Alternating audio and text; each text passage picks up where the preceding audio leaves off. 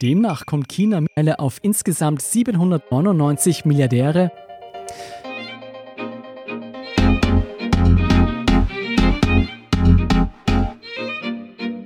In Deutschland ist eine neue Debatte über Dumpingpreise für Lebensmittel ausgebrochen. Und auch in Österreich beschäftigen sich Politik, Landwirte und Konsumenten mit der Frage, wie viel eine nachhaltige Lebensmittelerzeugung kosten muss. Für Bauern geht es um die Existenz, für Konsumenten um die Umwelt und die Gesundheit. Über faire Preise und ein Tauziehen zwischen ungleichen Kräften berichtet Nora Laufer. Sie ist Wirtschaftsredakteurin beim Standard. Nora, weshalb ist aktuell wieder eine Debatte über Dumpingpreise für Lebensmittel ausgebrochen? Unter Deutschlands Landwirten brodelt das schon etwas länger. Diese gehen mittlerweile seit Monaten auf die Straße. Sie beschweren sich, dass einerseits die Umweltstandards in Europa, aber vor allem eben auch in Deutschland immer weiter angehoben werden, sie aber immer weniger für ihre Produkte erhalten. Eine Werbung des Discounter Edeka hat jetzt das Fass wirklich zum Überlaufen gebracht. Und zwar dort stand auf einem Plakat, Essen hat einen Preis verdient, den niedrigsten. Der Konzern meint zwar, dass damit die Stadt Essen in Deutschland gemeint war, aber den deutschen Bauern hat es gereicht. Sie sagen wirklich, so geht es nicht weiter und haben auch weiter demonstriert. Was sagt die deutsche Regierung dazu? Dort gab es durchaus einen Aufruhr. Das liegt nicht zuletzt daran, dass Landwirte zu einer wichtigen Wählergruppe der CDU-CSU zählen Bundeskanzlerin Angela Merkel hat deshalb am Montag auch einen Krisengipfel in Berlin eingerufen.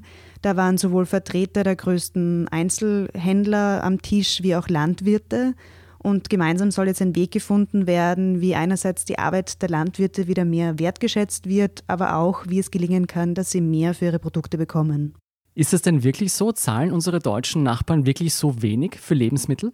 Im EU-Vergleich betrachtet liegen die Lebensmittelpreise in Deutschland eigentlich mehr oder weniger im Länderdurchschnitt. Es gibt aber durchaus Unterschiede zwischen den einzelnen Warengruppen. Also Alkohol zum Beispiel ist in Deutschland relativ günstig im Vergleich zu anderen EU-Ländern. Hier liegt der Preis ungefähr 11 Prozent unter dem EU-Durchschnitt. Im Fokus der aktuellen Debatte steht aber nicht der Alkohol, sondern das Fleisch vor allem. Ich kann mich an eine Schlagzeile erinnern, da stand irgendwas von 3 Euro für ein Kilo Hühnerfleisch. Wie geht sich das aus? Genau, dieses Beispiel brachte die deutsche Agrarministerin ins Spiel. Sie hat davon gesprochen, eben, dass sich so ein Preis nicht ausgehen kann, wie sie es formulierte. Das stimmt natürlich, weil wenn ein Händel jetzt für drei Euro im Supermarkt zu kaufen ist, stellt sich einerseits natürlich die Frage des Tierwohls aber auf der anderen Seite eben auch, was können Landwirte überhaupt bekommen, wenn im Supermarkt ein Händel schon so günstig ist.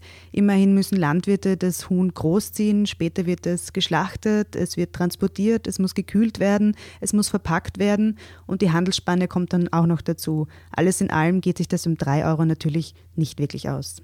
Gibt es bei uns in Österreich ebenfalls ähnliche Dumpingpreise wie in Deutschland? In Österreich gibt es natürlich auch solche Aktionen im Handel. Allerdings ist die Rabattschlacht in Deutschland schon etwas intensiver. Und auch insgesamt liegt der Durchschnittspreis von Lebensmitteln in Österreich weit über dem deutschen Niveau, weit über EU-Niveau. Nichtsdestotrotz werden gerade Fleischpreise im Supermarkt oft niedrig gehalten. Das liegt aber auch daran, dass das Händel hier wirklich im wahrsten Sinne des Wortes zum Lockvogel wird. Das heißt, der Handel versucht, Fleischpreise möglichst niedrig anzusetzen und damit Kunden anzulocken, die natürlich dann nicht nur Fleisch einkaufen, sondern den gesamten Einkauf im Supermarkt erledigen. Aber ja, natürlich gibt es auch bei uns Dumpingpreise und da sind natürlich vor allem Landwirte, allen voran kleinere betroffen, die werden unter Druck gesetzt, sie müssen ihre Produkte günstig anbieten. Das ist dann auch nicht weiter verwunderlich, dass immer mehr vor allem kleine Betriebe sagen, sie werfen den Hut drauf und sich eher die Großen durchsetzen können. Du hast gesagt, im Durchschnitt zahlen wir für Lebensmittel mehr als unsere deutschen Nachbarn. Heißt das, dass auch automatisch die Qualität der österreichischen Lebensmittel besser ist? Das ist relativ schwer zu beantworten, das kommt immer aufs Produkt an. Insgesamt ist zu sagen, dass die Lebensmittelqualität sowohl in Österreich als auch in Deutschland sehr hoch ist. Das regeln jetzt aber nicht nur die einzelnen Staaten, sondern da kommen auch sehr viele Vorschriften seitens der EU. Dazu kommt auch noch, dass in Österreich zwar das Preisniveau von Lebensmitteln in EU-Schnitt sehr hoch ist, Insgesamt geben Österreicher aber nur relativ wenig, nicht einmal 10 Prozent ihres gesamten Einkommens für Lebensmittel aus. Hier befindet sich Österreich wiederum am unteren Ende der EU-Skala. Du hast gesagt, einerseits zahlen wir relativ viel für Lebensmittel, auf der anderen Seite gibt es ja wohl Dumpingpreise. Wie viel müssten denn Lebensmittel kosten, damit es sich für alle einschließlich der Umwelt ausgeht?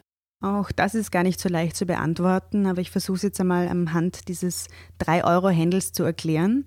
Nehmen wir mal an, das ist jetzt kein Lockvogel. Das heißt, der Handel hat diesen Preis jetzt nicht künstlich nach unten reduziert und quasi als Aktion ausgeschrieben. Dann müssen wir von den 3 Euro also noch immer die Handelsspanne abziehen. Und dann, wenn wir den Weg zurückverfolgen, muss dieses Händel gekühlt werden, es muss transportiert werden, verpackt werden, geschlachtet werden. Und dann kommen wir erst beim Landwirt an. Das heißt, dort bleibt dann wirklich nicht viel übrig. Und die Fragen des Tierwohls sind dann auch noch gar nicht beantwortet. Also durfte das Huhn zum Beispiel im Freien draußen gackern? Hat es überhaupt jemals Tageslicht gesehen? Wie wurde es gefüttert? Wie und wo wurde es geschlachtet? Und bei so einem Preis sollten sich Konsumenten dann natürlich auch die Fragen vor Augen halten. Und dann ist klar, dass sich diese drei Euro einfach nicht ausgehen können. Und hier sind die Kosten, die durch intensive Landwirtschaft eben auch in der Umwelt entstehen, noch gar nicht einberechnet. Heißt das jetzt automatisch, dass wenn man sehr wenig zahlt für ein Huhn beispielsweise, dass die Qualität sehr schlecht ist, dass man hier ein Massenprodukt bekommt? Das heißt es jetzt natürlich nicht per se, aber man kann davon ausgehen, dass es sich hierbei jetzt nicht um ein Händel handelt, das ein sehr glückliches Leben hinter sich hat, wo man von Bioqualität sprechen kann. Die Wahrscheinlichkeit ist halt hier natürlich größer, dass das einfach aus einer Massentierhaltung kommt.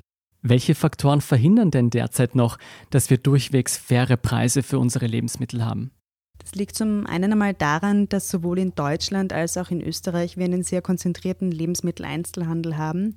Das heißt, hier bestimmen sehr wenige den Preis, hier können sehr wenige entscheiden, wie viel die Landwirte am Ende dann auch bekommen. Das heißt, wer in Supermarktregalen in Österreich landen möchte, muss es mit den Großen aufnehmen und die können natürlich bei der Preisgestaltung ordentlich Druck machen. Es sind jetzt aber nicht nur die Konzerne, die den Preis mitbestimmen, letztlich hat die Politik natürlich auch noch etwas mitzureden und auch die Konsumenten gestalten den Preis mit. Aber wie man auch bei einem aktuellen Beispiel im Bereich der Milchpreise gerade erkennen kann, gibt es auch noch einige Zwischenstufen dazu. Konkret geht es jetzt um einen Fall in der Obersteiermark, wo die Interessensgemeinschaft der Milchbauern sich äh, beschwert, dass eine Großmolkerei Druck macht, dass die den Markt verzerren und dass sie einfach in der Direktvermarktung nicht mehr so hohe Preise erzielen können, beziehungsweise sogar Strafen zahlen müssen. Das heißt, hier gibt es einfach relativ viele Zwischenschritte und all die müssen beachtet werden. Du hast das ganz gut beschrieben. Das heißt, es ist ein Tauziehen zwischen sehr ungleichen Kräften. Greift die Politik hier regulierend ein oder überlässt man das komplett dem freien Markt? Bei der Landwirtschaft von einem freien Markt zu sprechen, wäre eher übertrieben. Immerhin machte die gemeinsame Agrarpolitik der EU zuletzt rund 40 Prozent des gesamten EU-Haushalts aus.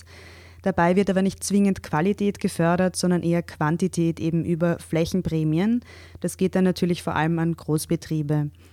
Das schafft natürlich auch eine gewisse Schräglage unter den Landwirten selbst und dazu kommt auch noch, dass Preisveränderungen nicht immer direkt gleich beim Bauern ankommen. Das heißt, wenn wir jetzt auf einmal im Handel wesentlich mehr für Butter zahlen zum Beispiel, bekommt der Bauer nicht gleichermaßen mehr Geld. Das heißt, die Art und Weise, wie die EU Landwirtschaft reguliert, führt nicht zwingend dazu, dass unsere Lebensmittel hochwertiger sind. Genau, derzeit wird eben vor allem Größe gefördert, das heißt größere Betriebe bekommen durch die Flächenprämie, das heißt hier wird wirklich Geld pro Quadratkilometer ausgezahlt, mehr Geld. Das heißt natürlich, dass es für diese einfacher wird. Es gibt zwar auch einzelne Förderungen für den Biosektor in etwa, aber nach wie vor geht ein Gros des Geldes eben in die Größe. In Deutschland wurde zumindest kurz über Mindestpreise für Lebensmittel diskutiert. Ist das bei uns auch ein Thema, gerade im Hinblick auf Bio-Lebensmittel zum Beispiel? Also in Österreich wurde wie auch in Deutschland dieses Thema der staatlichen Mindestpreise relativ schnell wieder vom Tisch gekehrt. Agrarministerin Elisabeth Köstinger hat in Reaktion auf diese Diskussion in Deutschland allerdings gesagt, dass sie eine Ombudsstelle für Bauern einrichten will. Auch sie fordert unter anderem, dass es fairere Erzeugerpreise gibt. In Österreich fordern Agrarvertreter schon sehr lange, dass außerdem eine verpflichtende Herkunftskennzeichnung von Produkten wie etwa Fleisch in der Gastronomie notwendig wäre, um hier auch mehr Bewusstsein zu schaffen. Was würde diese Kennzeichnung genau bedeuten?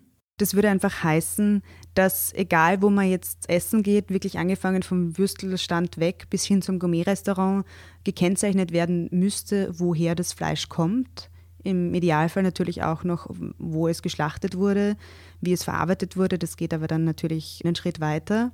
Aber in der Schweiz ist das beispielsweise bereits durchgesetzt. Das heißt, wenn ich mir in der Schweiz ein Kebab kaufe, dann weiß ich, woher das Fleisch am Spieß kommt. Wie wahrscheinlich ist es denn, dass Maßnahmen wie diese tatsächlich auch umgesetzt werden? Spannenderweise kam unlängst gerade aus dem Handel ein neues Signal in die Richtung. Billa hat im Dezember angekündigt, dass sie ab Mitte 2020 nur mehr österreichisches Frischfleisch verkaufen werden. Und was die anderen Maßnahmen angeht, ist zum Beispiel so eine Ombudsstelle relativ einfach durchzusetzen. Spannend wird es bei der Herkunftsbezeichnung in der Gastronomie. Da kämpft quasi die ÖVP gegen die ÖVP. Auf der einen Seite sind natürlich die Landwirte, die sehr ÖVP-nah sind, die sagen, sie wollen eine Kennzeichnungspflicht. Die bringen auch immer wieder das Beispiel der Schweiz. Auf der anderen Seite sitzt die ebenso ÖVP-nahe Wirtschaftskammer, die sagt, nein, wir wollen das nicht, weil unsere Mitglieder, die Gastronomen, werden dadurch zusätzlich belastet. Das heißt, da muss die ÖVP für sich einfach eine Linie finden. Warum werden die Gastronomen dadurch zusätzlich belastet? Natürlich wird momentan in der Gastronomie viel Fleisch eingesetzt, das nicht nur aus Österreich kommt. Gastronomen, die das bereits tun, weisen auch meistens darauf hin. Wenn aber jetzt wirklich österreichisches Fleisch zum Einsatz kommt, dann werden die Preise natürlich auch steigen und das wird den Gastronomen nicht gustieren. Die Gastronomen und auch die Wirtschaftskammer muss sich einstweilen aber nicht fürchten. Im Regierungsprogramm wurde das jetzt noch nicht so verankert. Das wäre wahrscheinlich durchaus möglich gewesen. Man hat sich aber einfach darauf geeinigt, dass man die Kennzeichnung in der Gastronomie weiter verbreiten will. Das ist also eher unkonkret. Hm. Was bedeutet denn das jetzt für die Konsumenten? Sollten die Preise für Lebensmittel irgendwann doch ansteigen? Generell ist es unwahrscheinlich, dass die Preise jetzt wirklich viel steigen werden. Spannend ist hier natürlich auch die gesamte Klimadiskussion, die im letzten Jahr entfacht ist, ob man hier wirklich früher oder später auch eine Art CO2-Preis einführen wird oder auch einen CO2-Zoll. Dadurch würden natürlich auch Lebensmittel, die von weiter weg kommen, teurer werden und dadurch würde natürlich auch automatisch die heimische Landwirtschaft profitieren. Im Endeffekt muss es für Konsumenten nicht teurer werden. Es ist natürlich auch eine Frage des Umdenkens. Das passiert auch langsam. Also ist es wirklich notwendig, jeden Tag oder fünfmal pro Woche Fleisch zu essen? Oder ist es nicht vielleicht der bessere Weg zu sagen, man isst ein, zweimal pro Woche Fleisch und greift da dann dafür zu hochwertigeren Produkten? Das heißt, ich muss noch nicht damit rechnen, dass mein Steak, das ich mir für Samstag gönne, in nächster Zeit teurer wird.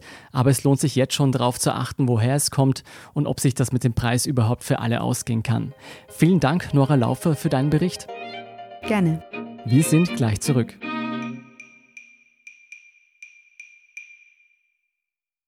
Guten Tag, mein Name ist Oskar Bronner. Was man täglich macht, macht man irgendwann automatisch. Es wird zu einer Haltung. Sie können zum Beispiel üben, zu stehen, zu Ihrer Meinung, zu sich selbst, für eine Sache. Wir machen das seit 1988 und es funktioniert. Der Standard, der Haltung gewidmet. Und hier sind noch weitere aktuelle Nachrichten. Erstens, Wien will künftig Bürger anstellen, die ihre Angehörigen pflegen. Seit November läuft dieses Modell bereits im Burgenland. Die Angehörigen absolvieren hierbei einen verpflichtenden Pflegekurs und werden dann vom Land bezahlt und versichert. Das Land behält sich dafür 80 bis 90 Prozent des Pflegegeldes ein und einen Teil der Pension oder des Einkommens der zu pflegenden Person. Zweitens, Pete Buttigieg hat die erste von 50 demokratischen Vorwahlen zur US-Präsidentschaftswahl 2020 gewonnen, gefolgt von Bernie Sanders und Elizabeth Warren. Der landesweite Favorit Joe Biden kam nur auf Platz 4. Überschattet wurde die Wählerversammlung in Iowa jedoch von technischen Gebrechen, die die Auswertung des Ergebnisses um einen Tag verzögerte. Drittens. US-Präsident Donald Trump hielt am Dienstagabend die jährliche Rede zur Lage der Nation. Während Trump die gute Wirtschaftslage hervorhob, diskutierten Medien und Zuschauer vor allem über die zur Schau gestellte Spaltung des Landes. Zunächst gab Trump der demokratischen Oppositionsführerin Nancy Pelosi nicht die Hand und am Ende zerriss Pelosi Trumps Rede vor laufenden Kameras. Für Mittwochabend wird das Urteil im Impeachment-Prozess gegen Trump erwartet. Alles andere als ein Freispruch wäre, wie am Montag berichtet, eine Überraschung. Mehr dazu und zu allen anderen Geschichten lesen Sie auf der Standard.at. Um keine Folge von Thema des Tages zu verpassen, abonnieren Sie uns bei Apple Podcast oder Spotify. Unterstützen können Sie uns, indem Sie den Standard abonnieren. Alle Infos dazu finden Sie auf der Standard.at/slash Abo. Und Sie helfen uns auch mit einer 5-Sterne-Bewertung beim Podcast-Dienst Ihrer Wahl. Ich bin Scholt Wilhelm. Baba und bis zum nächsten Mal.